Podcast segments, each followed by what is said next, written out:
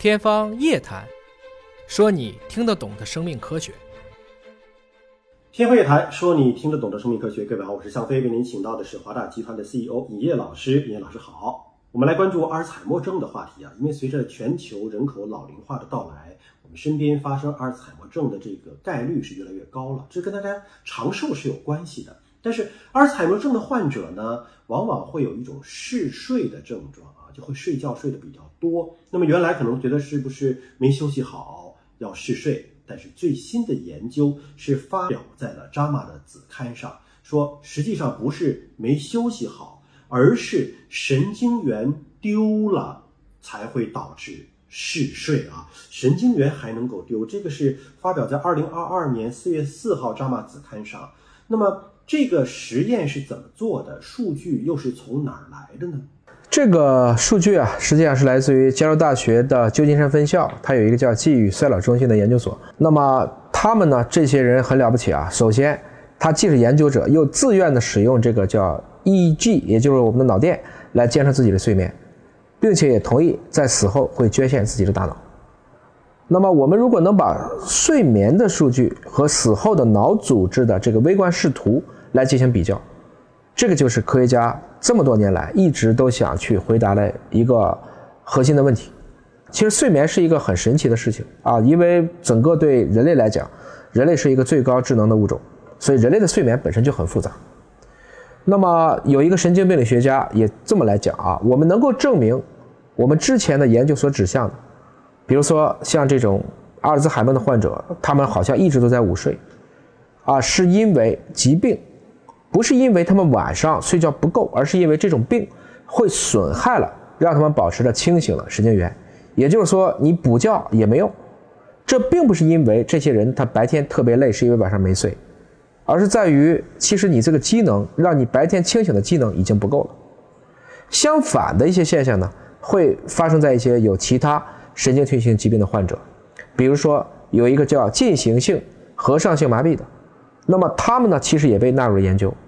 这些患者的问题也是因为他的一部分神经细胞受损，使他们感到非常的疲劳。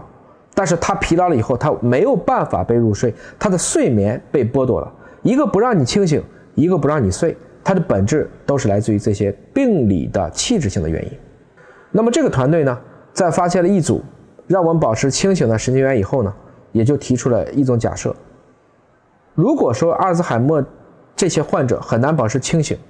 而这些神经元在他的这个疾病发作的时候就已经受到了影响。那么我们就可以把它理解成啊，你有这么一个系统，它可以促进你的觉醒神经元和睡眠神经元，它会有一个开关。也就是说，我们人类的这个昼夜节律实际上是跟我们刚才讲到的这一开一断是相关的。所以这个研究的一个主要的作者呢，这是一个医学院的学生，他就来讲了。所以呢，我们以前呢就是没有这样的死后的组织，而今天因为有这些勇敢的、有大的志愿者，把这个死后的组织捐出来了，我们就能够确认，这种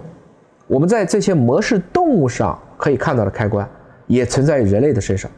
并且确实是控制着我们的睡眠和清醒的周期。我们之前曾经聊到过关于阿尔茨海默症的一个元凶啊，有一个这个套蛋白，还有一个呢是淀粉样的蛋白。呃，到底谁是罪魁祸首？这个研究反正在推进嘛，这两样物质都是有的啊。那么现在这个研究是不是可以明确说这个套蛋白就是阿尔茨海默症的罪魁祸首了呢？啊，套蛋白其实已经讨论了很久啊，这个。到今天为止，争议依然很大。至少在过去，围绕它进行的一系列的成药实验，目前来看，啊，要不然是完全失败，要不然只有轻微的效果。那么，为了确定到底什么导致了像阿尔兹海默当中的这些神经元的退化呢？研究人员观察了三十三名阿尔兹海默症的患者的大脑，二十名 PSP 的患者的大脑，还有三十二名一直都是有健康大脑的这样的一些志愿者。那么研究小组呢，研究了两种与这个神经变性过程当中有关的蛋白质的含量，一个就是我们的淀粉样的蛋白，这个在以前我们一直叫做就淀粉糊嘛，大脑被糊住了；还有一个就是套蛋白。那这两个物质到底哪一个更容易去扰乱睡眠，一直是一个有争议的问题。大部分人呢会把睡眠的问题归咎于贝塔淀粉样蛋白的积累。在睡眠的过程中呢，大脑会清除白天积累的淀粉样的蛋白。我们以前讲过啊，你睡觉睡好的时候，大脑其实会被洗脑；当我们睡不着的时候，它就积累起来了。啊，这个作者研究者之一也讲啊，由于这个 PSP 的患者，我刚才讲到了，他被剥夺了睡眠，他从来不睡觉，所以他就希望，哎，那这部分人大脑当中是不是会有大量的蛋白质？因为他不会被洗脑嘛，蛋白质就应该被集聚。但事实证明没有，什么都没有。那么这也就给出了一个很坚实的证据，证明了套蛋白是睡眠障碍的一个关键驱动因素。这样的发现对于疾病治疗的方法会有什么样的影响呢？这很明显啊，就是已经发现了在这些无法睡眠的患者身上，因为病因不同，所以治疗模式就变了。呃，具体来讲呢，他们这些患者无法入睡，不是因为他们睡不了，而是因为让他们醒的这部分神经元关不掉。所以现在的问题是，他们不再去想我怎么去诱发你睡觉了，而是我要让你保持清醒的系统关闭掉。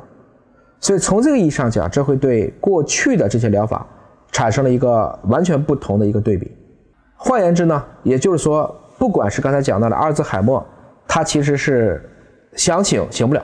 还是现在的想睡睡不掉，大家其实会分开的去讨论这两种状态。也就是说，有的是要求他加强睡眠，同时去关他的清醒系统；有一些是要关他的清醒系统，来顺便去加强他的睡眠。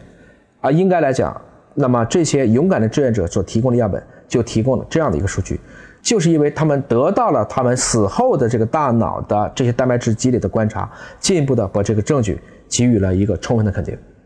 从临床上的实验到真正能够变为临床治疗的手段。这大概需要多长时间？啊，从这个作者自己的观点来讲，他还是比较乐观的。他觉得，因为我这个是更接近于目前发现这个疾病的机理，